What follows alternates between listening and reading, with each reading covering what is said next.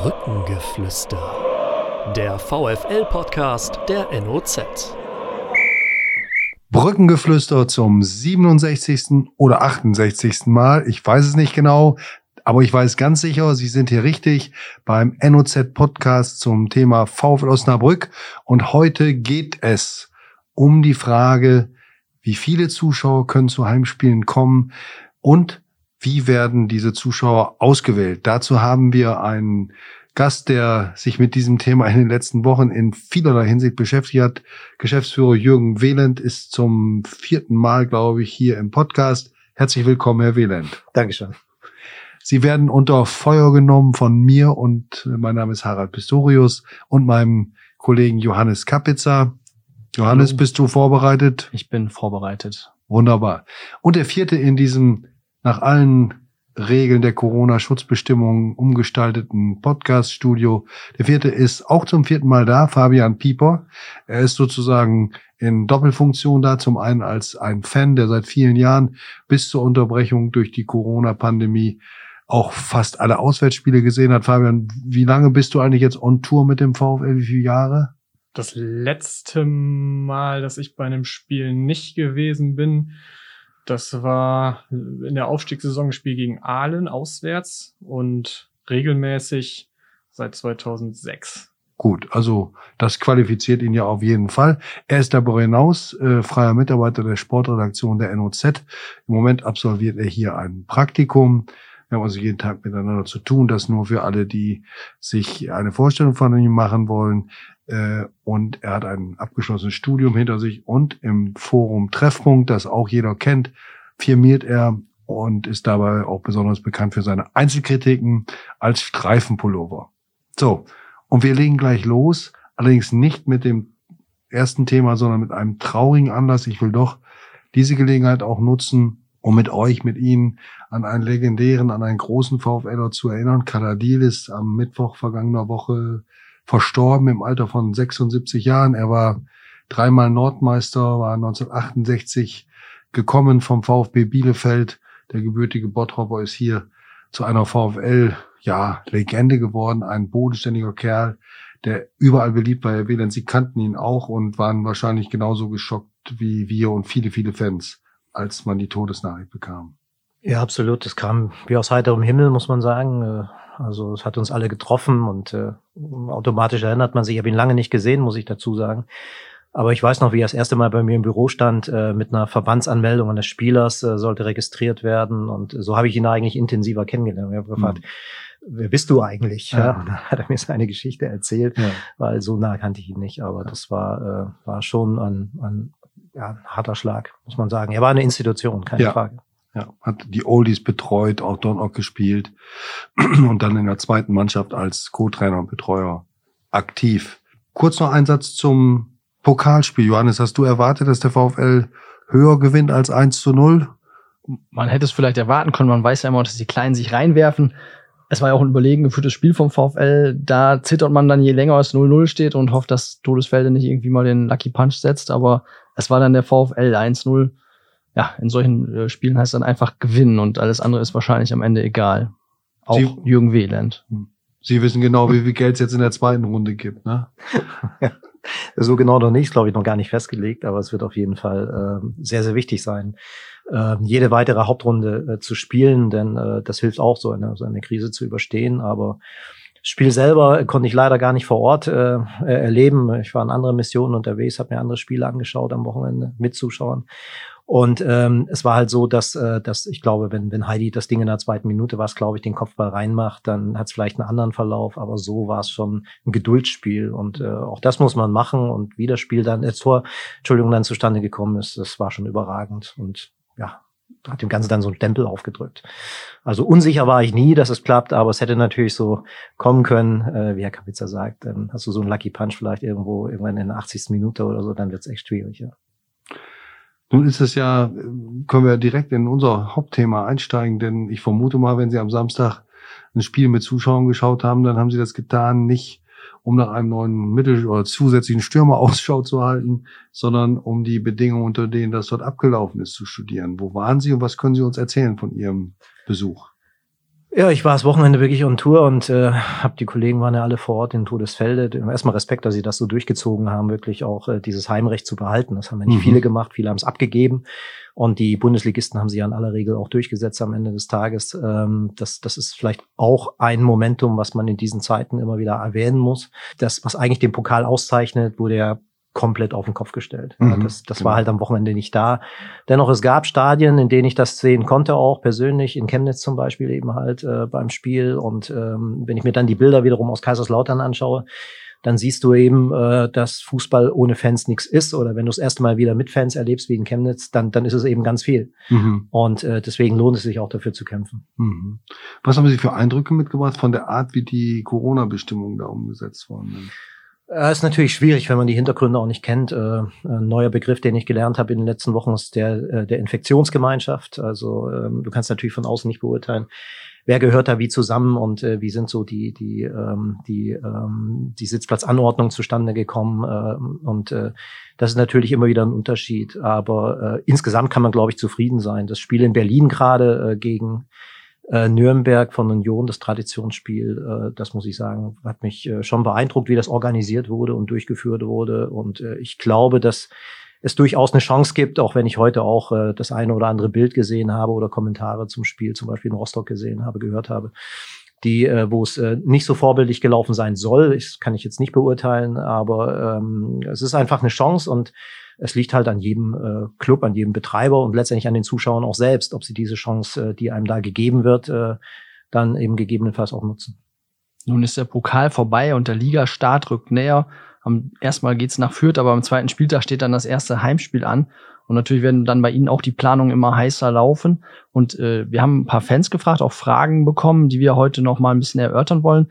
Eine Kernfrage ist, wann fängt der VfL denn an mit dem Dauerkartenverkauf, auch wenn unbekannt ist, wann die ersten Fans ins Stadion können und wie viele es sind. Das ist genau ein Aspekt. Wir haben uns, zu eigen gemacht im März und sind eigentlich immer ganz gut damit gefahren. Ähm, man sagt immer so schön auf sich zu fahren. Also immer dann, wenn Klarheit herrscht, wenn wir wissen, worüber wir eigentlich reden, äh, auch äh, dazu gehört, wann können wie viele Zuschauer überhaupt ins Stadion, äh, dann Entscheidungen zu treffen. Wir tun es mit der Entscheidung auch nicht leicht und äh, bin auch froh, dass ich heute äh, hier hier sein kann und äh, eben gerade diese Fragen auch nochmal mitnehmen kann, ohne vielleicht auf jeder eine Antwort zu haben zum jetzigen Zeitpunkt. Aber so wichtig, die Fragen zu kennen und die Gedanken, die dahinter sind, ähm, die, die würde ich auch gerne zum Teil mitnehmen. Aber wir haben ja auch in einem Treffen äh, mit Vertretern der, des Stadions, der Zuschauer, nicht nur der Fanszene, wollte ich gerade sagen, viele Aspekte mitgenommen in den Überlegungen, als um, um die Art der Dauerkarten ging. Macht es Sinn, macht es keinen Sinn? Sind Umfragen gemacht worden von der Fanabteilung.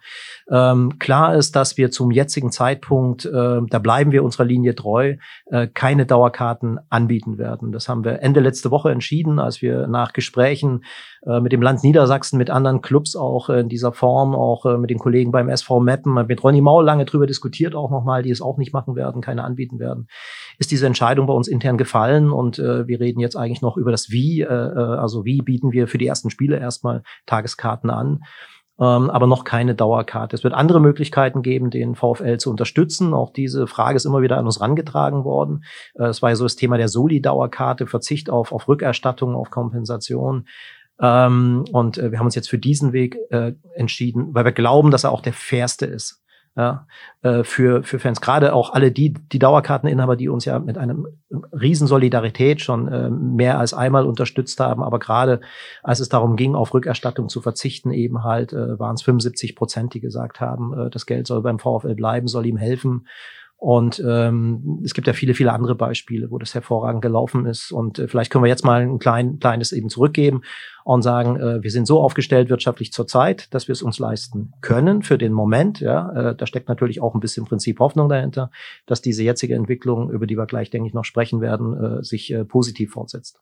Fabian, einmal Hand aufs Herz bei dir. Du als treuer Fan, kannst du es nachvollziehen, eine Dauerkarte kaufen zu wollen, im Zweifelsfall, ohne, ohne zu wissen, ob man die Spiele überhaupt sehen kann? Ja, kann ich. Ich persönlich hätte sie mir gekauft, auch schon, weil ich die Serie fortsetzen möchte von so und so viel gekauften Dauerkarten in Folge. Ich denke, vielen wird es da ähnlich gehen und wenn man dem Verein damit noch was Gutes tun kann, dann ähm, machen das viele. Also ich gebe das jetzt auch mal ganz offen zu. Ich war einer von den 75 Prozent und äh, erwarte auch kein Dankeschön dafür, sondern habe das sehr gerne gemacht und äh, wenn es die Möglichkeit gegeben hätte, hätte ich es auch in der laufenden oder jetzt anlaufenden Saison ähm, gemacht und da wären mir sicherlich auch einige gefolgt.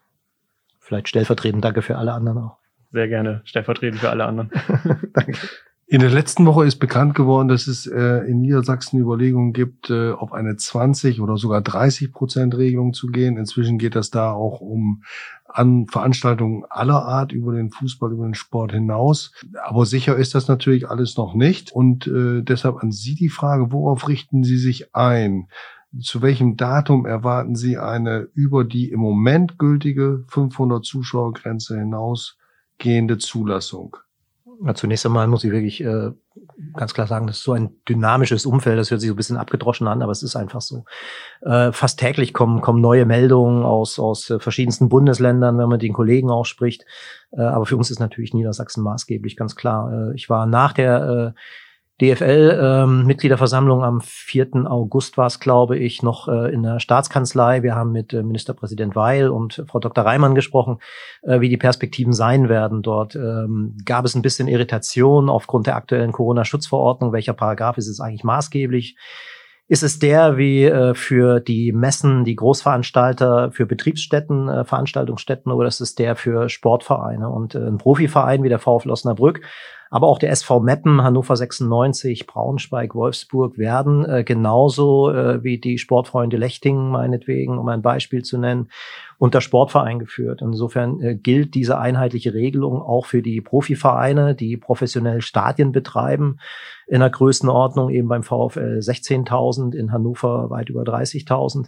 Das, das könnte man kritisch hinterfragen, aber letztendlich äh, müssen wir erstmal mit der Verordnung leben und äh, wir haben äh, entgegen der Verordnung frühzeitig jetzt 20 Prozent der Stadionkapazität äh, beim zuständigen Gesundheitsamt Osnabrück beantragt und da auch ein Zeichen zu setzen, ein Stück weit äh, dem zu folgen, was sich in Deutschland auch tut. Ähm, und die, die, die Antragstellung wurde so ein bisschen in der Diskussion über diesen Antrag und das ja eigentlich nur 500 gehen nach der geltenden Verordnung, wurde es ein bisschen überholt durch die Diskussion in der letzten Woche, die Sie ansprechen. Und wir haben auch aus, aus Hannover Signale bekommen, dass man darüber nachdenkt, äh, die Verordnung kurzfristig zu ändern auf äh, 30 Prozent der Stadionkapazität. Äh, dort wurde noch ohne Obergrenze ähm, äh, dann äh, das Ganze in Aussicht gestellt. Äh, mittlerweile am Wochenende habe ich wieder anderslautende Regelungen gehört aus anderen Bundesländern, obwohl da ja die Chefs der Staatskanzleien drüber verhandeln, äh, so in der letzten und auch in dieser Woche wieder. Und ähm, naja, jetzt muss man sehen, in welche Richtung äh, sich das Ganze entwickelt. Und äh, zu guter Letzt kam dann ja auch noch die Meldung über den Ticker am Freitagabend, also auch für uns sehr überraschend, muss ich sagen, dass die DFL sich äh, jetzt entgegen der Abstimmung äh, der Vereine äh, auf der Mitgliederversammlung eben halt doch für das Angebot von Stehplätzen immer dort entschieden hat, wo kleine Stadien sind. Also hier wie in Osnabrück. Äh, wir könnten halt bei zum Beispiel eben einer Größenordnung 30 Prozent Zuschauer sind zugelassen dann würde, wären das bei uns eben halt 4.800, rund 5.000, wenn wir noch ein paar andere Kontingente mit reinnehmen, um es ein bisschen einfacher zu machen. Und ähm, das könnten wir jetzt mit Stehplätzen auffüllen zum Beispiel.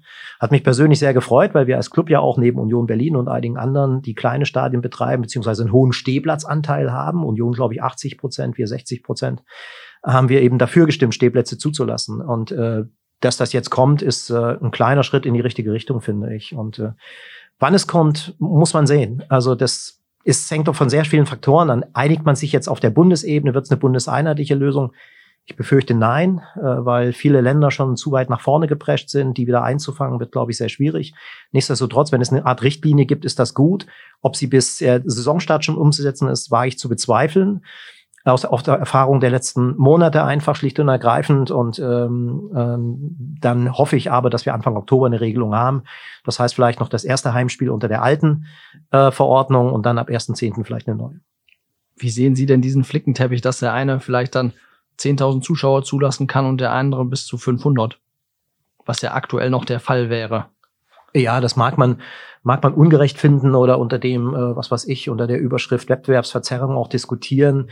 Ich weiß nicht, ob das der richtige Weg ist, weil es ist von so vielen Faktoren abhängig und äh, ich finde immer dort, wo, wo Infektionsgeschehen es zulässt, wo äh, die Infrastruktur es zulässt, sollte man das machen, was möglich ist. Ähm, ich habe das neulich auch in, in Hannover in der Staatskanzlei gesagt, wir machen Fußball für Menschen. Und ähm, insofern sollten wir uns daran orientieren, was für diese Menschen äh, äh, relevant ist. Und vielleicht ist der Fußball nicht systemrelevant, aber extrem freuderelevant für viele Fans. Und äh, das, das muss eigentlich der Anspruch sein. Und da, wo es geht, sollte man sie auch zulassen in diesen besonderen Zeiten. Also ich bin weit davon entfernt, da irgendwie über Wettbewerbsverzerrung oder so etwas zu diskutieren. Ich finde es gut, dass äh, die äh, einige Bundesländer da nach vorne gegangen sind, weil ich glaube, es ist wichtig, mutig zu sein in solchen Zeiten. Äh, nicht unvernünftig, aber eben mit Zuversicht an Konzepten zu arbeiten. Und so haben wir ja auch im März, April war es, als wir gesagt haben, wir möchten diese Krise als produktive Phase verstehen und auch dieses äh, Projekt aufgelegt haben, dieses eigentlich alte Projekt, wir gemeinsam jetzt wieder aus der Schublade geholt haben. Und man sieht ja auch dort, man kann viele gute Dinge machen, äh, auch eben mit Unterstützung der Fans, die auch äh, ja einen Teil dieses Dauerkartenverzichtes gespendet haben zugunsten von Fußballvereinen in der Region. Ähm, Sie haben ja eben schon angedeutet, man weiß nicht, ob es in Niedersachsen noch so schnell geht, dass zum Hannover-Spiel schon mehr Fans zugelassen sein könnten. Vielleicht sind es dann nur die 500. Wie läuft das denn mit den Plänen? Ich meine, jetzt erarbeitet man einen Plan, den kann man eine Woche später schon wieder vielleicht anpassen oder komplett wegwerfen. Wie viele Pläne haben Sie denn in den letzten Wochen schon mal in die Tonne wieder getreten, um zu sagen, nee, hat sich was geändert, wir planen wieder neu. Das ist Gott sei Dank alles digital, aber es wäre, glaube ich, Papierberge ansonsten geworden, ja, extrem viel. Also das geht vom Schachbrett über äh, Infektionsgruppen, die man in Vierer-, in Zehnergruppen setzt. Äh, wie, wie müssen die Laufwege sein? Also es gibt da viele, viele Planspiele. Äh, uns hilft dabei das digitalisierte Stadion, was wir haben, äh, dass wir dort eben Dinge simulieren können. Aber ähm, es, es sind schon äh, viele, viele Optionen gewesen und äh, wir gehen jetzt davon aus, dass wir, dass wir ähm, entweder Schachbrett machen, äh, je nach Infektionslage auch. Das muss ich auch noch dazu sagen. Es gibt also drei verschiedene Pandemielevel, nach denen wir arbeiten. Ähm, äh, Grün, Gelb, Rot, um es ganz vereinfacht zu sagen. Äh, Grün bedeutet eigentlich, äh, so sukzessiv zurück zur Normalität zu kommen, zum Normalspielbetrieb, im Sonderspielbetrieb. Das wäre Gelb. Ähm, äh, dort äh, sind Zuschauer eben teilzugelassen ähm, und da würden wir schachbrettartig arbeiten, entweder mit äh, Einzelposition oder Doppelposition auf den Sitzplätzen, mit Gruppen im Bereich der Stehplätze, wenn sie denn zugelassen werden. Also gibt es ganz, ganz viele Modelle äh, die letztendlich aber eins erfüllen müssen, also neben der Maßgabe, dass sie äh, äh, den, den, den Fans äh, auch entsprechen, äh, müssen vom Gesundheitsamt bestätigt werden. Ja, das ist das Entscheidende. Und wenn du das, das äh, Zutrauen und Vertrauen da nicht bekommst, dann wird es schwierig. Ja? Aber wie gesagt, nach allem, was ich gesehen habe, am Wochenende auch, sind das jetzt keine, äh, keine irgendwie Raketenwissenschaften, die wir da auf, aufmachen, sondern äh, auch äh, nachvollziehbare Modelle, die man schon zigmal gesehen hat jetzt im Stadion. Wobei man dann ja auch noch gucken muss, Schachbrett heißt, man setzt in einer Reihe einen hin und in der anderen äh, Reihe dahinter vielleicht einen versetzt. Da muss man aber noch flexibel reagieren, wenn dann mal eine Dreier- oder Vierergruppe kommt oder eine Familie vielleicht mit fünf Leuten, die dann auch zusammensitzen wollen. Komplett. Und das ist äh, abhängig auch vom, vom Ticketing-System. Also kann das System ein dynamisches Ticketing also wenn Sie jetzt buchen, sind automatisch alle Plätze um Sie rum blockiert. Äh, mm. Das gibt solche Systeme. Manche machen das dann auch manuell. Ähm, oder musst du vorher eine Art Saalplan erstellen und schon festlegen, wie gesessen wird. Und äh, wir tendieren dazu, ist noch nicht final, aber wir tendieren dazu, ähm, bei den verschiedenen Modellen, die wir in den jeweils den drei Kategorien haben, dann auch, wobei Rot ist natürlich ein Geisterspiel. Äh, da ist es so, dass wir äh, wahrscheinlich auf eine Zweier-Variante gehen, so wie Union Berlin beim Spiel gegen FC Nürnberg. Das heißt, äh, zwei Zuschauer sitzen, daneben zwei frei, dann sitzen wieder zwei, um auch zwischen den ähm, äh, kleinen Infektionsgruppen, wie man sie nennt, leider Gottes, äh, einen Mindestabstand zu haben von 1,50. Ja? Und äh, das ist so der Weg, den wir gehen wollen. Und in den Stehplatzbereichen, wenn sie zugelassen werden, eher größere Gruppen zugelassen, dass Stehplatzfans sich auch, die, die vom Naturell auch ein bisschen anders sind, sich in Gruppen treffen, häufig auch in der, ich weiß noch, bei der Diskussion um die Westkurve war das ein Riesenthema, wie viele Menschen sich ja. da eigentlich treffen, um da ein Bier zu trinken und natürlich auch Fußball zu schauen. Ja, Aber und die, dem die, kommen wir da ein bisschen entgegen die, die, Fabian, die Anforderungen an die Disziplin der Zuschauer. Man muss jetzt ja vielleicht nochmal im Rückgriff auf die, ähm, den Beginn der Corona-Pause äh, zurückschauen. Da hat, gab es ja auch von Politikern große Befürchtungen, Fans würden sich daneben benehmen, würden sich vor dem Stadion treffen. Das ist ja für uns nicht ganz unerwartet, wenn man die Fans kennt, äh, nicht passiert, eigentlich nirgendwo. Trotzdem Stehplätze erfordern dann ein höheres Maß an, Diszi an Disziplin bei den Fans. Beim Sitzen ist es klar, ich habe diese beiden Plätze, beim Stehen kann sich schnell alles verschieben. Oder wie kannst du dir das schon überhaupt vorstellen, so mit, wie viel wären es denn in der Ostkurve erwähnen? Vielleicht, wenn wir von, jetzt mal von diesen optimistisch von 5000 ausgehen, dann dürften von von den Steh, von den Sitzplätzen etwa zwei Drittel. Ja, wir würden in die Ost wahrscheinlich 1000 Ja. stellen und in Ja. die Westkurve 600, 600, äh, um auch ähm, die unterschiedlichen Gruppen abzuholen, so ein Ja. Stück weit eben halt. Man fühlt sich eben dort zu Hause, wo man normalerweise eben auch hingeht. Ja. Kannst du dir das vorstellen, dass man da die Disziplin auch in einem mitreißenden Spiel hält und, und die Regeln beachtet?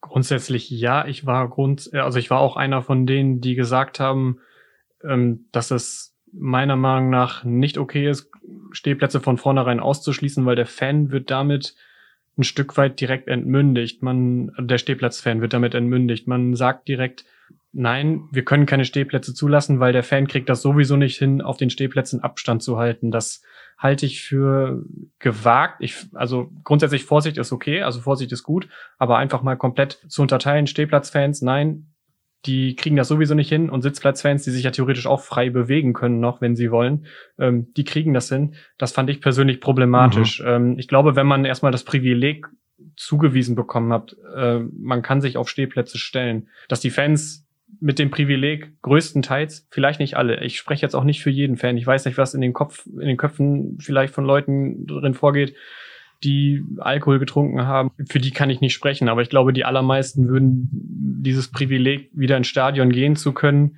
die würden das schon entsprechend zu würdigen wissen. Und also ich gehöre da natürlich dann auch mit zu, mit einer entsprechenden Vorbildfunktion da versuchen, ähm, sich an die Regeln zu halten. Und ich glaube, wenn, ähm, wenn man erstmal dieses Recht wieder zugesprochen bekommt, dass die allermeisten sich daran halten würden. Also die Erfahrung bisher spricht doch dafür, oder? Ich glaube auch. Und es gibt viele, viele so, so, ich weiß nicht, wie ich es anders sagen soll, aber so Widersprüchlichkeiten. Äh, zum Beispiel weiß ich von den Kollegen aus Meppen, dass sie im, Al im Stadion keinen Alkohol ausschenken dürfen. Ähm, wohingegen die HSG Nordhorn ähm, mit äh, der gleichen Anzahl an Zuschauern in ihrer Halle mit Alkohol, also die spielen nicht mit Alkohol, sondern die, die Fans dürfen Alkohol dort äh, konsumieren, die Zuschauer. Und äh, wir wissen aus der Praxis, also wenn man wirklich ein Stadion betreibt und äh, weiß, worüber man redet, dann ist Disziplin am Einlass sehr wichtig. Äh, ähm, und das spricht dafür, dass man Alkohol im Stadion eher ausschenkt, als dazu verleitet, ist ja nicht nur beim Fußball so, ist ja bei Diskotheken dann genauso, dass das eben vielleicht vorher eher außerhalb des Stadions Alkohol getrunken wird und konsumiert wird, so dass es dann für 90 Minuten vielleicht reicht. Also äh, sogar die, die, ich sag mal, die Landespolizei hier vor Ort sagt, wir sind immer dafür gewesen, selbst im Gästebereich Alkohol auszuschenken, weil das sorgt am Einlass für, für äh, wirklich Kontrolle, ja, für, für Ordnung. Und dort ist es sehr wichtig, äh, das sind ja auch die neuralgischen Punkte. Äh, das ist nicht das Stadion an sich, sondern es ist äh, der Weg zum Stadion, äh, der, der Einlass und natürlich auch der Auslass, der, da muss man auch so offen sein, nur bedingt äh, zu kontrollieren ist, weil das hängt ja von vielen Faktoren ab, wie auch dem Ausgang des Spiels. Kommen wir zur Kernfrage. Irgendwann sind wieder Zuschauer zugelassen. Sie wollen Tageskarten verkaufen, keine Dauerkarten. Wie komme ich denn jetzt an eine Karte? Welche Modelle gibt's denn da? Können Sie da schon mal einen kleinen Einblick geben, was Sie sich vorstellen, wie Sie diesen äh, Kartenverkauf dann regeln wollen? Naja, also im, im ersten Schritt natürlich äh, sind wir soweit klar, dass äh, die äh, Zielgruppe werden die Dauerkarteninhaber 1920 sein, also aus der letzten Saison. Äh, äh, wir gehen da, richten uns eigentlich so ein bisschen nach dem, nach dem Interesse der, der, der Fans und äh, wollen auch die Gruppe nicht zu groß machen, aber die meisten Mitglieder, die Fußball interessiert sind, äh, sind eh Dauerkarteninhaber. Ne? Da gibt es eine extrem große Schnittmenge. Insofern äh, wäre die erste Anspruchsgruppe äh, die Dauerkarteninhaber. Äh, zuallererst bei einer kleinen Zuschauerzahl natürlich die Inhaber der lebenslangen Dauerkarten. Da gibt es ja gar keine Frage dazu. Äh, jetzt muss man auch wissen, dass äh, Sponsoren, Partner auch Dauerkarteninhaber sind. Ja? Die kaufen normalerweise für den Businessbereich eben halt oder Club Lila Weiß, wie er bei uns heißt, äh, eine Karte, äh, die erwerben sie in verschiedenen Paketen dann eben halt. Äh, das sind, äh, ich sag mal, vordergründig erstmal diejenigen, die anspruchsberechtigt sind. Wie es genau laufen wird, haben wir noch nicht festgelegt. Wie gesagt, da sammeln wir auch immer noch äh, ein und warten, äh, wenn wir wissen, äh, wann verkauft werden kann. Verkauft werden kann meines Erachtens frühestens beim Heimspiel Hannover am Dienstag vorm Spiel, weil der Pandemielevel auch immer am Montag vor dem jeweiligen Spiel, also in der laufenden Woche festgelegt äh, wird beziehungsweise gemessen wird. Das gilt dann für Osnabrück, Kreis, Landkreis Osnabrück und Steinfurt als angrenzenden Landkreis. Äh, da gibt es ein Rechenmodell, was dann drunter liegt, äh, wo dann der jeweilige Pandemielevel ausgerechnet wird. Und dann wird gesagt, verkaufen wir? Und wenn ja, wie verkaufen wir? Also wie viel meine ich? Das passiert dann online als auch stationär. Es gibt natürlich auch, äh, ich sag mal, ältere Fans, die äh, vielleicht nicht unbedingt äh, einen Online-Verkauf äh, haben, da werden wir ein Kartenkontingent zurückstellen. Äh, deswegen wird es auch wichtig sein, dass wir nur über ganz wenige Vorverkaufsorte äh, wahrscheinlich am Stadion dann solche Dinge äh, machen können und ansonsten online verkaufen werden. Und ähm, das sind so die Rahmenparameter, die im Moment stehen. Und ansonsten saugen wir auch noch auf, äh, was passiert woanders, was bekommen wir an Feedback eben auch aus solchen Gesprächen wie heute hier, ähm, auch äh, wenn wir jetzt hier äh, zu viert sind, ja. Aber eben auch, äh, wie gesagt, dieses Treffen, was wir hatten, wo ja auch äh, wir nicht genau wissen, wie groß war jetzt äh, die, ähm, die, die Gruppe, die befragt wurde, ähm, die, die, die Grundgesamtheit derer, die, die angefragt wurde bei der Umfrage der Fanabteilung des VfL. Aber äh, da gab es ja auch sehr interessante Informationen für uns. Und da war nämlich auch ein Thema, dass die Dauerkarte äh, ähm, oder die Soli-Dauerkarte ganz speziell als naja, nicht das beliebteste Modell äh, angesehen wurde, was wir da ja mal mit in den Ring geworfen hatten, äh, um es zu diskutieren eben auch. Ja. Deswegen hatte ich auch gesagt neulich, äh, das sind alles Konzepte, über die wir diskutiert haben, aber es gab noch keine Festlegung, äh, Vorfestlegung auf irgendein Modell. Sie haben eben gesagt, wir sind zu viert hier, das ist richtig. Fabian Pieper als angehender oder als Journalist und freier Mitarbeiter und auch als Fan des VfL, Johannes Kapitza und ich. Aber wir hatten ja auch äh, online dazu aufgerufen, Fragen zu stellen. Das ist auch passiert. Wir haben etliche Zuschriften per E-Mail bekommen mit durchaus interessanten Anregungen und Fragen. Einige haben wir schon beantwortet. Eine könnte dann sein, es wird immer wieder auch äh, bei der Verteilung der Karten ähm, ein Losverfahren als Anregung genannt. Also denn es gibt ja außer den Dauerkarteninhaber auch noch Crowdfunder und Mitglieder, wobei es da jeweils Schnittmengen gibt. Ne? Das ist ja auch klar. Viele, die sind Mitglied, Crowdfunder und Dauerkarteninhaber. Und dann wird es ja auch nochmal doppelt schwierig, da das zu machen. Die Frage nochmal, ist ein Losverfahren bei Ihnen auch in der gedanklichen Verlosung für diese Pläne? auch durchaus, ja klar. Ähm, das, das auch. Ähm, man muss schauen, ob man wirklich dieses Prinzip nach äh, First Come, First Serve äh, eben halt nutzt oder eine Verlosung macht. Äh, beides ist, ist, ist machbar. Äh, entschieden haben uns eigentlich nur für die, für die äh, erste Gruppe, äh, dass das die Dauerkarteninhaber sein, weil das sind nach unserem Dafürhalten die äh, mit dem höchsten, wie sagt man, Involvement, dem höchsten Interesse für, für äh, das Thema Stadion und äh, dorthin zu kommen auch. Äh, das glauben wir. Beim Crowdfunding war es ja so, dass ganz viele dabei waren, auch die gar nicht originär ins Stadion gehen, sondern gesagt haben, der VfL ist mir wichtig, weil Beispiel, meine Enkelin geht gerne ins Stadion zum Beispiel, ja, oder so etwas. Und äh, das müssen nicht immer originär Fußballfans gewesen sein. Und äh, deswegen diese Gruppe und auch im Verein ist es ja so, dass äh, natürlich viele Mitglieder im, im Fußballbereich sind oder in der Fanabteilung sind, äh, die aber zumeist auch Dauerkarten nutzen. Also ein großer Teil zumindest, glaube ich, nach den uns vorliegenden Informationen, gibt natürlich auch Tageskartennutzer, für die es sich einfach nicht lohnt, eine Dauerkarte zu bekommen. Das ist dann schon so. Nochmal zurück zu der Frage der, der Zuschauerkapazität. Es ist schwierig zu spekulieren. Wir alle wissen, dass ja. die Ausprägung der Pandemie auch regional unterschiedlich sein kann und alles hängt davon ab, wie sich das sogenannte Infektionsgeschehen entwickelt. Klar. Dennoch an Sie die Frage, was halten Sie denn für den wahrscheinlichen Weg? Wird es eine und auch sinnvollen Weg? Wird es tendenziell dann ab Oktober eine eher bundeseinheitliche Lösung geben? In Prozent, eine Prozentregelung? Oder wird es, was ja auch sinnvoll sein könnte, wenn man die unterschiedlichen regionalen Ausprägungen der Pandemie berücksichtigt, wird es eher regional orientierte äh, Zahlen geben?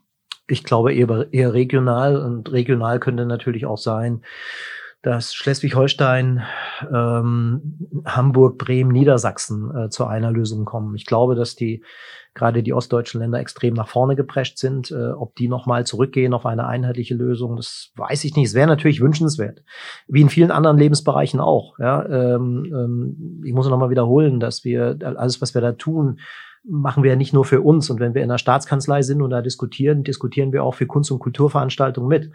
Ja, ich äh, ähm, habe gerade am Wochenende noch mit einem Kulturschaffenden gesprochen, der, der ein Veranstaltungshaus leitet äh, für die Stadt. Und ähm, das ist eine extrem harte Zeit. Äh, und, und auch dort versuchen wir eigentlich mit den Konzepten, die wir entwickeln, weil der Profifußball nun mal in der Lage dazu ist, weil er die finanziellen Mittel hat, einfach Konzepte zu entwickeln, auch weiterzugeben, dann Hilfestellung zu leisten. Auch sowas machen wir, aber eine Prognose abzugeben ist sehr schwierig. Ich glaube, es wird keine bundeseinheitliche Lösung geben. Es wird vielleicht Richtlinien geben, Referenzen. Äh, dann regional äh, orientiert äh, kann ich mir es eher vorstellen, aber ähm, es macht doch zum Beispiel keinen Sinn, eine, eine absolute Obergrenze, glaube ich, einzuführen, weil äh, ich sag mal 10.000 äh, im Olympiastadion oder in Frankfurt äh, bei, bei der Eintracht im Stadion ist es, ähm, ja, also äh, machen wir uns nichts vor. Das, das, das sollte nicht die Lösung sein. Und äh, ich glaube, gerade in so einer unsicheren, dynamischen Situation wie der Pandemie äh, sollte man wirklich schauen, äh, was geht vor Ort und, und das auch dann akzeptieren und tolerieren dass vielleicht, so wie jetzt geschehen, äh, in, hat man ja beim Pokal gesehen, in Kaiserslautern vielleicht keine Zuschauer waren. Das finde ich nicht schön. Aber eben auf der anderen Seite andere Spiele stattfinden, ähm, sei es jetzt Magdeburg auch äh, eben halt, äh, wo eine Menge Zuschauer drin sind. Ne? Oder Rostock mit siebeneinhalbtausend heute Abend, glaube ich, noch beim, beim HSV. Wir sind ja heute am Montag, muss man vielleicht auch noch dazu sagen, falls sich morgen schon wieder die ja, ja. politische Situation ändert. Aber äh, da werden über 10.000 äh, Zuschauer, glaube ich, dann heute Abend im Stadion sein. Ähm, ich glaube, Dresden darf bis 18.000 Plätze alleine belegen. Äh, da sind die Freien dann immer mit dabei und je nach Buchungsverhalten äh, richtet sich das dann eben halt danach, wie viele Zuschauer wirklich im Stadion sein werden.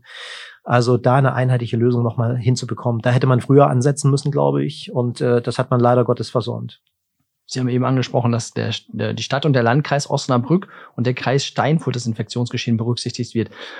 Klingt fast ein bisschen zufällig, weil ich meine, es gibt auch VfL-Fans aus Fechter oder aus dem südlichen Raum, die in eine andere Richtung angrenzen. Wie ist dieser Kreis gezogen worden? Ja, der ist festgelegt. Also wirklich die, also äh, wir, wir haben jetzt äh, das, das äh, Privileg, hier nur zwei angrenzende Landkreise zu haben. Es gibt ja durchaus auch andere Städte, die größer sind, die mehrere Landkreise haben. Und äh, die müssen alle mit einbezogen werden. Das ist immer der angrenzende Landkreis äh, an, an einen Landkreis oder eine Stadt, äh, die dort berücksichtigt werden müssen. Das ist eine, eine einheitliche Regelung der Deutschen Fußballliga für die Bewertung des Pandemielevels. Das heißt, da durften Sie auch mitsprechen oder nicht mitsprechen? Nein, es gab eine Expertenrunde, dazu gehöre ich definitiv nicht, also zu den Experten, den Ausgewählten. Nein, das ist äh, die, äh, die äh, Fachgruppe um äh, Professor Tim Meyer, die, die das äh, mit DFB und DFL äh, festgelegt hat, ähm, was dazu gehört, um, Achtung, es geht immer nur darum, Risiken zu minimieren. Ja? Also wir werden nie es verhindern, dass sich Infektionsgeschehen im Zweifelsfall ausbreitet. Das werden wir nicht schaffen. Aber es geht eigentlich, die Risiken so weit zu minimieren, dass es vertretbar ist, eben halt wieder Zuschauer ja. zuzulassen, egal bei welcher Sportart oder ob Kunst und Kultur. Gehen wir noch mal zu den Fans, Fabian. Ähm, wir haben einen ganz interessanten Vorschlag hier, ähm, der äh, Berliner VfL-Anhänger fragt, warum, was kann man denn tun, um, um Fans, die den VfL so gerne sehen, ihn zumindest am Fernsehen zu sehen. Und äh, gerade auch Auswärtsfahrer, das ist ja eine ganz besondere Klientel, du gehörst dazu, die sind nun auch, die ja immer auch ein Stadion erleben wollen und an dieser Reise hängen. Ähm, was hältst du denn von einer Idee, dass man irgendwie einen Zugang schafft, äh, um Sky dazu zu bewegen, für eine bestimmte Klientel, auch Sie erwähnen diese Frage, äh, dazu zu bewegen, dieser Klientel äh, die Möglichkeit zu geben, kostenlos oder kostengünstiger die Sky-Übertragung zu gucken. Was wünscht sich der Fan? Es gab ja, glaube ich, äh, zum Ende der letzten Saison oder äh, nach, nach, nach dem Wiederaufnahme der Saison gab es ja, glaube ich, auch bei Magenta Sport oder so für die dritte Liga gab es ja auch entsprechende Angebote. Ich finde das gut. Also das, das das hilft ja auch ein bisschen dabei, die Not des Fans, Fußball nicht mehr gucken zu können, zu lindern. Andererseits hilft es auch dabei, dass vielleicht der eine oder andere dann sagt, so, ja gut, ich kann besser auf den Stadionbesuch verzichten und damit auch ein bisschen das äh, Infektionsgeschehen zu mindern. Ich persönlich bin Sky-Kunde. Das ähm, bringt mir jetzt direkt nichts, ähm, aber ich glaube schon, dass da viele zuschlagen würden, weil äh, am Anfang waren alle auch ein bisschen skeptisch, so oh, Fußball ohne Fans im, im, Fernsehen gucken, ist das ist das was? Ich habe das nach zwei, drei Minuten jeweils in jedem Spiel ausblenden können und habe mich über das Spiel gefreut. Genauso würde ich zum Beispiel, es gibt auch viele, die sagen, nein, in Stadion mit 500 Leuten, da möchte ich gar nicht rein. Das ist mir viel zu kläglich und das ist auch überhaupt nicht der Fußball, den ich kenne. Natürlich ist das nicht der Fußball, den man kennt. Ähm, ich persönlich bin einfach gerne bei Fußballspielen und wenn nur 500 Leute da sind, also wenn ich jetzt sage, nein, mit 500 Leuten im Stadion, das ist mir zuwider, das möchte ich mir nicht antun, dann ja mit 50 Leuten am Kreisligaplatz stehen, ist ja, das ist ein, ein Stück weit ähm, dann nicht mehr ganz so verständlich, warum man dann sagt, so ja gut, ein Kreisliga-Fußballspiel mit 50 Leuten, das gucke ich mir dann noch an. Ähm, es ist vielleicht ein bisschen trostloser im Stadion, das auf jeden Fall, aber ich bin auch wegen des äh, Spiels da und nicht nur wegen der Atmosphäre ich war jetzt letztes Wochenende in Lotte, deswegen habe ich auch vom Pokalspiel nur die letzte halbe Stunde gesehen. Ich war in Lotte und da waren nur 300 Zuschauer und es ist halt Lotte, aber es war halt trotzdem, es war halt trotzdem nett. Also das war mein erster Stadionbesuch mit Fans im Stadion bei einem Pflichtspiel und das war halt einfach, das war angenehm. Also es war nicht so unangenehm, wie man es erwartet hätte und ähm, die Hygiene und Abstandsregeln, die wurden da auch finde ich, gut eingehalten. Der Verein war gut darauf vorbereitet. Es war ein bisschen ja, ein Stück weit chaotisch am Anfang, weil niemand so richtig wusste, wie verhält man sich jetzt. Aber es wurde dann besser. Und ähm, wenn man erstmal seinen Platz gefunden hatte, dann wusste man auch, wie man sich zu verhalten hat. Und dann ab der ersten, ersten Spielminute war es halt einfach nett. Ich glaube, ich kann halt jedem Fan, der dem vor 500 Zuschauern im Stadion graut, ein Stück weit da die Angst nehmen. Ja, es ist ungewohnt, ja, es ist nicht eine volle Bremer Brücke, aber nein, es ist nicht so schlimm, dass man sagen würde, das kann man nicht machen, das möchte ich nicht machen. Und ähm, für alle anderen, ja, gibt es Sky. Erwähnen Sky ist ein Surrogat, ja. aber es ist äh, eine gute Ersatzdroge. Ja, es ist äh, nicht mit dem Stadion wirklich nicht zu verwechseln, dann kann ich mich nur anschließen.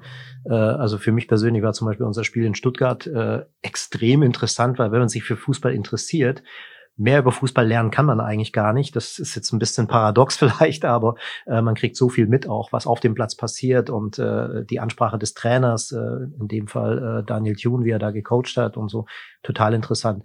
Äh, aber zur, zur Frage, die ähm, ich, ich glaube, dass die Vereine insgesamt äh, mit Sky ähm, und der DFL meinetwegen, wenn wir erste, zweite Liga nehmen, mehr tun könnten. Aber dafür müssten sie sich auch auf dem Gebiet äh, dort äh, zusammentun. Ähm, ich glaube, die DFL äh, unterstützt da auch, möchte das auch gerne. Aber muss man auch so ehrlich sein als Verein, dass man sagt, man, man hat eigentlich seine Probleme und die Probleme von Sky interessieren einen äh, nicht vordergründig. Äh, aber aus dieser diesem Dreieck zwischen zwischen äh, Fans und äh, äh, Sky und äh, den Vereinen, äh, die die durchaus solche Angebote machen können. Wir haben das getan auch äh, neben dem dem äh, äh, attraktiven Angebot, was Sky da glaube ich gemacht hat am Anfang, wo es erstmal wieder losging, eben halt das zu ermöglichen, ähm, ging es ja zum Beispiel auch darum, äh, für äh, Sehgeschädigte eben halt äh, entsprechend äh, Spiele auch äh, kommentieren zu können, zum Beispiel über unseren Blindenreporter, solche Dinge zu machen. Da hat Baskai sehr offen, hat gesagt, das machen wir alles möglich ähm, ähm, und hat dort mitgewirkt. Und ich glaube, dass man äh, bei dem bei dem Thema Abo-Absatz, das muss ja nichts äh, nichts Schreckliches sein, nichts kommerzielles zwing zwangsläufig sein, aber man kann natürlich sehr viel mehr dort tun an der Ecke. Das muss man einfach sagen. Ähm, aber da sind die Vereine gerade in solchen Zeiten Zeiten ganz oft mit sich selbst auch beschäftigt und äh, äh, alle anderen Beteiligten eben auch. Aber es ist ein interessanter Aspekt und äh, der sicherlich ganz, ganz viel wert ist, äh, das auch mal mitzunehmen. Wir haben eben schon ein bisschen drüber gesprochen, wie es aussehen könnte, wenn Fans äh, Karten bekommen können. Vielleicht in Form einer Verlosung. Da haben uns auch Leser dazu geschrieben und gefragt, wie ist das denn? Die ersten, die dann vielleicht beim ersten Heimspiel einen Zuschlag bekommen haben und Karten bekommen haben, werden die dann beim nächsten Mal gestrichen, weil man wird sich ja wahrscheinlich für jedes Spiel irgendwo registrieren müssen und sagen müssen, ich habe als Dauerkarteninhaber wirklich Interesse, beim nächsten Mal dabei zu sein. Kann es dann einfach so ein Zufallsprinzip geben, dass äh, der eine glücklich ist und drei Spiele in Folge guckt und äh, der andere dann gar nichts? Oder haben Sie auch im Hinterkopf sowas zu sagen, die, die schon da gewesen sind, die werden dann vielleicht mal für ein Spiel rausgenommen aus der Runde. Das wäre zum Beispiel das angesprochene Modell der Verlosung, äh, dass man die dann erstmal rausnimmt aus dem Topf, ja, dass es äh, immer einen Topf gibt und äh, auch nicht zu viele äh, Prioritäten dann dort gibt. Das kann man so machen. Ja. Da haben wir, haben wir, wie gesagt, da sind wir völlig offen im Moment noch, in welche Richtung wir das machen. Entscheiden das auch sehr kurzfristig dann am Ende des Tages, je nachdem, wie viele Zuschauer auch reinkommen. Ne? Das, das wollen wir eben auch ein bisschen davon abhängig machen. Ja, und äh, ich, ich hoffe und ich bin mir sicher, dass wir die, die Brücke dann äh, bis zum Maximum, was wir dürfen, auch voll bekommen. Äh, auch das ist ja nicht immer so gewesen, wenn wir jetzt an Mainz denken, die äh, Probleme hatten, Karten überhaupt abzusetzen, ja, zum Beispiel. Also das ist ähm, etwas, äh, was wir uns sehr genau überlegen müssen und deswegen sind solche, solche Abende hier auch wichtig eben halt, äh, um das auch mitzunehmen, ja, dies, diesen Dialog zu führen. Eine Sache ist mir vielleicht noch wichtig äh, bei dem Dauerkartenthema, das habe ich vorhin vergessen. Wir müssen natürlich auch immer in beide Richtungen planen. Ja, also wenn wir sehen, was in Südeuropa im Moment los ist, äh, was in großen Städten los ist, was die Infektionszahlen angeht, müssen wir auch damit leben, dass wir in beide Richtungen Flexibilität brauchen. Einerseits, es geht nach oben, dann kannst du eine Dauerkarte, also zuschauertechnisch nach oben meine ich jetzt, dass äh, es weiter geöffnet werden kann. Äh, dann kannst du Dauerkarten ohne weiteres in der Rückrunde oder auch früher anbieten oder Zehnerkarten, also etwas in der Richtung. Äh, das haben wir die nötige Flexibilität, aber du musst die auch nach unten haben. Ja? Und ich, ich habe extrem viel Verständnis, aber dann frage ich mich auch selber, wenn ich eine Dauerkarte erwerbe, ähm, ich sage natürlich auch, äh, selber zwei Dauerkarten, äh, immer noch auf der Nord, die ich auch nicht hergebe, aber ähm, nutzen dann Freunde in der Regel. Ähm, aber ich äh, sage natürlich genauso, ähm, irgendwo verbindet man schon noch den Anspruch damit, dann ein Spiel sehen zu wollen. Ja, ähm, und wenn es dann nicht klappt, das ist schon extrem ärgerlich. Und deswegen haben wir uns dafür entschieden, weil wir in beide Richtungen auch diese Flexibilität mit Tagestickets einfach haben für den Moment. Und es ist nur für den Start erstmal. Andere interessante Frage eines Lesers. Der hat gefragt, was ist denn eine zu bei der Zuschauerzahl so ein Break-Even-Point? Wann lohnt es sich denn eigentlich für Sie als Betreiber, das Stadion zu öffnen? Für 500 Leute könnte es ja schwierig werden. Ich meine, da braucht man die Bratwurstbude gar nicht auf beiden Seiten anzuheizen. Äh, man hat die Ordner, die man vorhalten muss an Personal. Wann lohnt es sich denn für den VfL, das, oder wie viele Fans müssen kommen, damit es sich für sie lohnt? Abgesehen davon, dass es Elektrogrills sind, die wir betreiben, ist es in der Regel so, dass das eine, eine spannende Frage ist. Äh, die wurde auch gestellt, bevor ich darauf komme, zum Beispiel bei den äh, Stehplatzbereichen. Man kann die doch umrüsten in Sitzplatzbereiche. Ja, auch diese Fragen haben wir bekommen. Kostet, ähm, ich sag mal, für beide Tribünen ähm, ungefähr irgendwas zwischen 350 und 500.000 Euro. Es muss ja die Frage stellen, äh, für wie lange machst du das? Ja, ähm, dürfen dürfen überhaupt so viele Zuschauer rein? Wenn ja, ab wann? Und äh, da ist es zum Beispiel so, äh, wir müssten äh, das Stadion, äh, diese Tribünen ein Jahr lang so betreiben, eine komplette Saison so betreiben, und da kommt man schnell darauf, dass kein, dass es keinen Sinn macht. Am Ende kommen vielleicht gar keine Zuschauer ins Stadion, dann hast du da etwas investiert in Zeiten, wo du normalerweise ähm, keine fundamentalen Entscheidungen oder infrastrukturelle Investitionen tätigst. Ähm, gehen wir mal von dem normalen Betrieb aus, über den wir gerade gesprochen haben, wo wir überlegt haben, 20 Prozent äh, äh, müssten es schon sein und so weiter. Bei zwei, zweieinhalbtausend Zuschauer auf den Sitzplatztribünen wäre so der Break-Even äh, für, für diese beiden Tribünen zum Beispiel, wenn wir die öffnen würden. Ne? Kannst du auch versuchen, bringst du die alle auf eine Tribüne und sparst dir die Nord oder sagst du jetzt, oh, wir testen das aber auch mal mit der Nord, wir machen mehr Sektoren auf um eben auch zu schauen, wie ist da das Zuschauerverhalten. Vielleicht auch, weil die meisten Inhaber einer lebenslangen Dauerkarte vielleicht auf der Nord sitzen. Das ist nicht so, aber könnte ja sein, ne? nur als Beispiel. Und ähm, aber das ist so eine Größenordnung, zwei, zweieinhalbtausend, ähm, an, bei der es sich äh, äh, rechnet. Ja, und dann ist eben wieder sehr, sehr stark abhängig. Bei den Stehplatztribünen äh, liegt diese Zahl natürlich normalerweise dann höher, weil niedrigerer Ertrag und damit auch Deckungsbeitrag, aber äh, in der Regel eine höhere Anzahl von Ordnern, die du dort brauchst, äh, in den Stehplatzbereichen. Eine andere Frage, die relativ einfach ist, aber auch nachvollziehbar. Ähm, wenn ein, wenn es jetzt keine Dauerkarte gibt oder es eine gibt und man sie sich nicht kauft, was geschieht bei den Sitzplatzbesuchern mit dem Anrecht auf den angestammten Platz? Sie wissen ja besser als jeder andere, wie wichtig der eigene Platz ist. Ja, also sprich, wenn es jetzt keinen Dauerkartenverkauf in der laufenden Saison gibt, bekomme ich dann, ich habe auch eine Dauerkarte zum privaten Gebrauch, bekomme ich die wieder, den Platz. Also jetzt in der laufenden Saison, deswegen ähm, ist es auch wichtig, wir reden immer vom Sonderspielbetrieb, mhm. äh, gelten auch besondere Bedingungen und äh, es gibt keinen angestammten Platz in dieser Saison. Also nee, weder für VIP-Zuschauer noch für sonstige Zuschauer. Es müssen alle Kompromisse eingehen. Äh, das, das ist, glaube ich, auch allen klar. Aber für das nächste Jahr natürlich. Also der, der Platz bleibt auf jeden Fall garantiert. Äh, ich sagte es, glaube ich, eingangs auch. Die 1920er, muss ich selber mal aufpassen, ähm, äh, Dauerkarten behalten sozusagen ihre Gültigkeit. Wir setzen einmal aus. Mhm. Und dann, wenn ein Verkauf für diese Saison oder die nächste wieder startet, ist natürlich der Platz garantiert. Das mhm. ist im System gesichert. Der ist blockiert. Da gibt es ein Vorkaufsrecht zu ganz normal. Ja. Ganz normal. Und mhm. dieses Jahr ist ein komplett neuer Saalplan erstellt worden, der dann eben halt je nach Muster, was wir fahren, umgesetzt wird. Was gibt's noch zu sagen zu, zu den Problemen äh, in der Corona-Krise im Bereich Ticketing, aber auch vielleicht im Einnahmebereich? Man hat so das Gefühl, dass ähm, die Annahme, dass Corona die Transverlust oder die, das Ausgabeverhalten der Vereine hm, in etwas einfache, etwas kleinere Bahnen lenkt. Dafür gibt es nicht so viele Anzeichen, oder? Ja, ich habe gerade manchmal den Eindruck, dass gerade die Vereine, die äh, Thesen aufstellen, Papiere drucken und äh, in der Welt verbreiten, äh, äh, eher die sind, die wir am Transfermarkt treffen und die, äh, wenn wir äh, mit äh, demselben Spieler im Gespräch sind, äh, dann den Vorzug kriegen, was nicht immer nur etwas mit Geld zu tun hat, keine Frage, aber ganz oft eben dann am Ende doch. Und wenn es dann um die Begrenzung von Spielergehältern geht, um Beraterhonorare und eine gerechte Verteilung der TV-Gelder, sind auch die drei Punkte, für die wir in, in Deutschland angetreten sind, sowohl bei DFB und DFL als VfL Osnabrück, auch wenn wir es nicht so marktschreierisch nach außen tragen. Aber hinter den Kulissen kämpfen wir dafür, dass solche Dinge endlich äh, ähm, geändert werden oder reguliert werden, äh, weil wir es für sehr wichtig halten, ähm, da einen neuen Weg zu beschreiten. Da ist Krise eben auch eine Chance. Äh, aber den Eindruck haben wir durchaus, dass äh, es gerade Vereine gibt, die auch antizyklisch dort äh, investieren, weil sie sagen, die Chance war nie günstiger.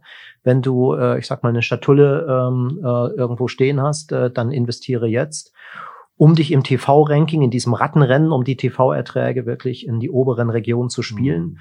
Ähm, wir sehen es gerade in Darmstadt, die äh, ähm, rein sportlich aufgrund der hervorragenden Leistung äh, äh in der Rückrunde sich äh, wirklich äh, sehr gut entwickelt haben und mal eben fünf Millionen mehr, meine ich, sind es roundabout äh, TV-Gelder kassieren in dieser Saison. Und das Ziel haben auch andere. Mhm. Ich möchte es keine Namen nennen, aber äh, sieht man mir nach. Aber es sind eben äh, ähm, Vereine, wo, von denen ich es nicht erwartet hätte, sage ich mal so, mhm. äh, die nicht mit zehn geführt sind, ganz im Gegenteil, äh, die äh, ganz anders aufgestellt sind, äh, aber jetzt eben äh, von den Erfolgen der Vergangenheit ein Stück weit eben auch dort äh, profitieren und äh, investieren. Gerade mhm. auch in Spieler, um sich da deutlich zu verbessern. Aber auch vielleicht ein bisschen getrieben von der Angst, weil es in dieser Saison nicht so gut gelaufen ist vielleicht, äh, den Absturz in die dritte Liga partout äh, zu äh, verhindern. Und äh, gerade als ich die Tage noch in Rostock war, sagte mein Kollege, Robert Marin nochmal dritte Liga tötet. Äh, Rostock versucht seit Jahren aus diesem, aus diesem äh, Teufelskreis rauszukommen, zu investieren, da nicht aufzusteigen, machen dort wirtschaftlich einen hervorragenden Job, muss ich einfach sagen.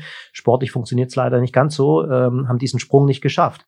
Und das kostet Kraft und das kostet viel Geld und ähm, man muss ja höllisch aufpassen. Und wir sehen ja, wie viele große Clubs da jetzt auch drin hängen. Mhm. Und äh, der MSV Duisburg hat es nicht geschafft als Beispiel. Und das sind, das sind so äh, Dinge, die, die, die schon kritisch sind. Das heißt, kann auch ein Stück weit daher rühren, dass man sagt, äh, wir wollen das genau verhindern und äh, aber äh, bei einigen ist es eben auch einfach, äh, sich dort nach oben zu katapultieren in der Tabelle, wohingegen andere Vereine, die so aufgestellt sind wie der VfL Osnabrück, es eher anders machen und sagen, okay, ich muss in Bezug auf meine Einnahmensituation eben schauen, äh, was ist möglich, was kann ich machen. Und kann ich nur ein Beispiel nennen, was, was ich an Regensburg ist so ein Verein, der, der da auch sehr ökonomisch denkt eben halt und sehr vernünftig denkt nach meinem Dafürhalten, äh, einen guten Job macht. Jetzt sind wir, liebe Freunde und Gäste, schon wieder in der Nachspielzeit. Hm, eine Frage würde ich gerne zum Abschluss an, an uns alle richten. Heribert Bruchhagen, sicherlich einer der profiliertesten, erfahrensten Bundesliga-Manager, hat in der aktuellen Ausgabe des Kicker die Frage, ob die Corona-Krise vielleicht auch dazu führt, dass Zuschauer, Publikum, Fans vom Fußball entwöhnt werden und es ihnen vielleicht dann später, auch nach der Krise, nach der Pandemie leichter fällt, dem Stadionbesuch fernzubleiben das hat er bejaht. Er glaubt daran, dass je länger das jetzt dauert, diese Gefahr wächst, dass sich Fans innerlich vom Fußball entwöhnen. So wie man sich das Rauchen abgewöhnen kann, kann man sich vielleicht auch den Fußball abgewöhnen. Da würde ich ganz gerne von Ihnen und von euch wissen und hören, wie ihr das seht. Halt, hältst du das für möglich, Fabian, zumindest für einen Teil der Gruppe, die bisher treu und brav ins Stadion gegangen ist? Ich spreche nicht für alle, aber ja, ich glaube, das ist möglich. Ähm, bei mir ist es so, nein, bei mir ist es definitiv nicht der Fall. Nein, die Befürchtung habe ich auch nicht. Im Moment genieße ich sogar tatsächlich ein bisschen äh, die Tatsache, dass ich nicht äh, alle zwei Wochen Druck habe, morgens um 4 Uhr aufzustehen, um dann 500 Kilometer nach München fahr zu fahren für 90 Minuten Fußball. Das versuche ich gen zu genießen, aber ich, äh, bei mir steigt halt auch jedes jedes Wochenende mehr die Vorfreude darauf, irgendwann wieder mit meinen Freunden im Stadion zu stehen und ähm, ja, mir Fußball so, wie ich ihn kenne und so, wie ich ihn liebe, anzuschauen. Und ähm, ich denke, das wird den aller, allermeisten ähnlich gehen. Trotzdem wird es vielleicht Leute geben, die sagen, auch Mensch, das Leben auch ohne Fußball im Stadion ist, ist auch erträglich und ich bleib demnächst auch zu Hause, selbst wenn ich wieder darf. Gut möglich. Ähm, die ja, für die spreche ich nicht. Die nee. heißen dann vielleicht im Treffpunkt Allwetter-Fan oder so. Volker mir das, in, äh, ja. mir das äh, die ja. kleine Spitze zugesteht. Ja. Aber genau, ähm, die gibt es bestimmt auch, ja. Aber ich denke, dass Gros der Fans, ähm, die denken dann wahrscheinlich eher so wie ich. Und vielleicht dauert es dann halt auch einfach ein bisschen. Und dann kann man die alten Fans äh, oder die Fans, von denen du jetzt gerade gesprochen hast, dann auch irgendwann wieder einfangen, wenn die dann merken, oh, ist doch ganz cool im Stadion wieder. Johannes, wie siehst du's? Was hast du für Erwartungen? Ja, ich muss gleich das Phrasenschwein, glaube ich, rausholen. Ich glaube, der Mensch ist ein Gewohnheitstier so ein bisschen. Ähm, man hat ja auch am Anfang bei uns gedacht, Mensch, Homeoffice, nee, das setzt sich nicht so richtig durch, da kann ich mich nicht dran gewöhnen. Und nach ein paar Wochen bis Monaten ist man plötzlich dran gewöhnt. Insofern, wenn man erstmal ein bisschen raus ist, ist man in einer anderen Umgebung. Insofern glaube ich, dass jetzt auch die VfL-Fans sich irgendwo die Infos holen, aber ein bisschen auf Abstand sind, einfach gezwungenermaßen. Ich glaube aber auch, sobald dann wieder die Spiele anstehen und wenn dann mal ein wichtiges Spiel ist oder wenn es gerade passend läuft, dann werden die auch viel wieder ins Stadion strömen, wenn es die Möglichkeiten zulassen. Ich kann mir auch vorstellen, dass es eine kleine Delle gibt, die dann aber schnell ausgebügelt werden kann, weil die Kraft des Fußballs hoffentlich, wenn es auch gelingt, die Spreizung der TV-Gelder in der ersten und zweiten Bundesliga auszugleichen, wenn es wieder spannender wird im Wettbewerb, dass dann auch äh, diese Delle sich schnell wieder erholt. Herr Wieland, was haben Sie für eine Meinung in dieser Frage? Sehen Sie es wie Bruchhagen oder? Ja, das Risiko sehe ich durchaus, äh, aber es ist von Verein zu Verein, glaube ich, auch äh, sehr stark abhängig. Wir haben gerade über die Probleme von Mainz gesprochen. Ähm, man muss, glaube ich, schauen, über wen spricht man da. Ähm, Fan sein ist ja auch sehr heterogen und äh, wir kriegen gerade im Moment äh, oder in den letzten Monaten auch immer wieder Fragen, äh, wo Menschen einfach mal ins Stadion möchten, sich mal eine Stunde hinsetzen möchten, hm. einfach die Atmosphäre wieder genießen. Das ist total äh, ähm, verrückt und wir haben, wir haben, äh, das weiß ich aus vielen Gesprächen auch, äh, äh, oder wenn ich denn vorm Spiel gelegentlich, war gerade in der dritten Liga war das noch möglich, äh, mal vorher noch mal zum Bäcker gegangen bin, um da noch mal eine Tasse Kaffee zu trinken und vielleicht ein Brötchen zu essen, wo man dann angesprochen wird. Es gibt ja so diesen Effekt der Familie. Man geht aus dem Haus, da steht einer an der Haltestelle mit einem lila-weißen Schal und mhm. das ist so dieser Familieneffekt, der da ist. Ich glaube, diese diese Fans, die, die werden sich da nie entwöhnen oder ähm, irgendwie äh, auf Distanz gehen. Aber es gibt natürlich auch, man, man sehe es mir nach, ein gewisses Eventpublikum, äh, dem, dem es faktisch egal ist, Hauptsache ist was los und mm. äh, es brodelt richtig, mm. Bremer Brücke und ich abends, bin dabei. Hannover mm. 96, Flutlicht und Freitagabend und ab geht die Post und äh, Bierchen trinken, Bratwurst mm. essen vielleicht. Ja, und äh, die geht aber auch genauso auf, auf ein Konzert oder denen ist faktisch manchmal der Verein auch äh, schon egal. Für die ist es sicherlich dann vielleicht, äh, das sind, das sind vielleicht auch solche. Aber die Gefahr sehe ich durchaus aus bei dem einen oder anderen Verein. Aber ein Verein, der so eine Verwurzelung hat wie der VfL Osnabrück hier in, einer Region mit so einem, äh, wird mhm. ja immer wieder betont, auch mit einem auch fachkundigen Publikum, was wir vorhin hatten. Warum lohnt es sich auch mhm. mal ins Stadion zu gehen, was nicht voll ist, weil du viel mitkriegst vom Spiel einfach auch, ja. Und dem ganzen Drumrum auch, äh, was dazugehört. Äh, insofern sehe ich die Gefahr auf Dauer zumindest nicht, sondern sehe eher, was, ähm, was mich immer noch daran glauben lässt, ist auch, was 2006 passiert ist, als die WM hier im Land war, äh, als so viele Menschen überhaupt mit dem Fußball, na, Fußballvirus infiziert ist vielleicht ein schlechtes Wort jetzt, aber mhm. Äh, sehen Sie es mir nach, aber ähm, was einfach ja wirklich äh, viele angesteckt hat, sagen wir es mal so, und äh, sie äh, dieses Fußballgehen dann halt irgendwo mm. eingepflanzt bekommen haben und heute immer noch dabei sind.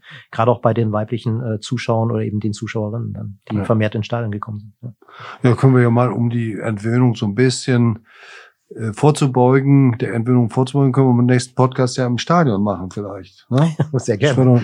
Johannes? Auf Distanz, wir testen schon mal das Sitzmuster ja. dann fürs ja. erste Heimspiel. Genau. Wie weit man auseinander sitzen darf und kann und sich trotzdem noch versteht. Gut, das war unser Podcast zum Thema Ticketing, Zuschauer in Corona-Zeiten und mit der Hoffnung auf eine Zulassung von Zuschauern im sogenannten Sonderspielbetrieb, die vielleicht an der Bremer Brücke, wie Jürgen Wehland uns erläutert hat, irgendwo zwischen drei und vielleicht sogar 4.800 Fans liegen könnte. Aber das erste Heimspiel gegen Hannover 96 am übernächsten Freitag ist davon natürlich noch nicht betroffen. Da gehen wir davon aus, Herr Wieland, 500 Zuschauer. Ja. Und wie es dann vom VfL diese Karten verteilt werden, das wird alles rechtzeitig kommuniziert. Ich bedanke mich bei unseren Gästen, bedanke mich auch bei den Lesern und Nutzern, die uns Fragen geschickt haben. Wir werden mal das Modell fortsetzen und werden auch künftig vor den Podcast dazu aufrufen, um den Dialog auch mit dem Publikum in, aus jedem Bereich des Stadions ähm, potenziell zu, zu halten und zu wahren, auszubauen. Vielleicht entsteht eine kleine Brückengeflüster-Community, wäre ja auch denkbar. Das würde ich mir wünschen zum Abschluss unseres 67. oder 68. Podcast. Johannes, du hast wieder nicht mitgezählt, ne? Nee, ich habe nicht mitgezählt. Also ist äh, bei zwei Fingern ist Schluss. Okay. Herr Wieland, herzlichen Dank. Ich hoffe, es hat Ihnen auch beim vierten Mal Spaß gemacht. Auf jeden Fall, Dankeschön. Fabian, du hast schon den fünften Termin ins Auge gefasst, dann bist du Moderator und Johannes, herzlichen Dank und äh, hat viel Spaß gemacht. Ich wünsche Ihnen eine gute Woche. Bis zum nächsten Brückengeflüster. Alles Gute. Tschüss. Tschüss. Tschüss.